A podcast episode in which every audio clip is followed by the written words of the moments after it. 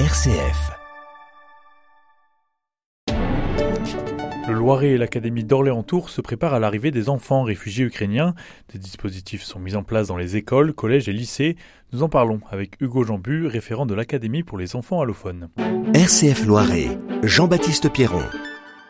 Bonjour Hugo Jambu, la politique de l'Académie, c'est que tous les établissements puissent être mobilisés pour accueillir des enfants réfugiés Oui, tout à fait. Nous travaillons dans le sens euh, d'une possibilité d'accueil dans chaque établissement afin de permettre aux familles qui euh, arrivent à différents endroits du territoire de pouvoir inscrire leurs enfants le plus proche possible et de la manière la plus sécurisée possible. Nous travaillons dès à présent à l'accompagnement des enseignants par deux biais principaux. D'une part, des ressources euh, que nous leur adressons et euh, qui leur permettent dans la journée même de pouvoir échanger avec hein, les enfants ukrainiens et d'autre part une formation accélérée pour euh, leur permettre le plus rapidement possible de construire un enseignement utile à ces enfants. Nous avons une attention toute particulière sur euh, la santé physique et psychique de ces enfants. Les acteurs concernés de la médecine scolaire vont être associés pleinement dès le début, dès le premier entretien avec la famille et l'enfant pour identifier les difficultés et un suivi sera fait euh, très régulier de leur situation.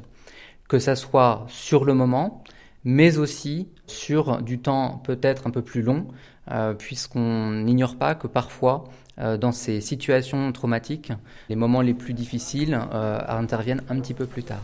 Dans tous les cas, les infirmières scolaires, les médecins scolaires sont mobilisés. Et l'idée, c'est que cet accompagnement soit bien dans un premier temps, pas forcément tourné vers l'apprentissage, mais bien la sécurisation. Oui, tout à fait. Nous avons travaillé avec le directeur académique hein, sur un protocole qui permet euh, pleinement aux enfants, dans un premier temps, de s'installer à l'école et de trouver une certaine cohésion avec hein, les enfants de leur âge. Euh, dans ce cadre-là, ils euh, s'approprient l'espace de l'école ou de l'établissement, en découvrent les acteurs, euh, s'assurent du, du, fonctionnement principal de l'école qui leur permet d'être autonomes et en sécurité. Et bien évidemment, différents cours vont pouvoir notamment les aider à s'insérer. Les cours qui mobilisent le moins possible le langage, en tout cas le langage verbal, donc notamment euh, le sport, mais aussi euh, les activités musicales, euh, artistiques, qui vont leur permettre d'être très rapidement en contact avec les jeunes de leur âge. Comment cette frontière du langage justement va pouvoir être transpercée, notamment avec les, plus jeunes? La frontière du langage va être travaillée de manière différente selon l'âge, notamment avec l'aide des professeurs experts.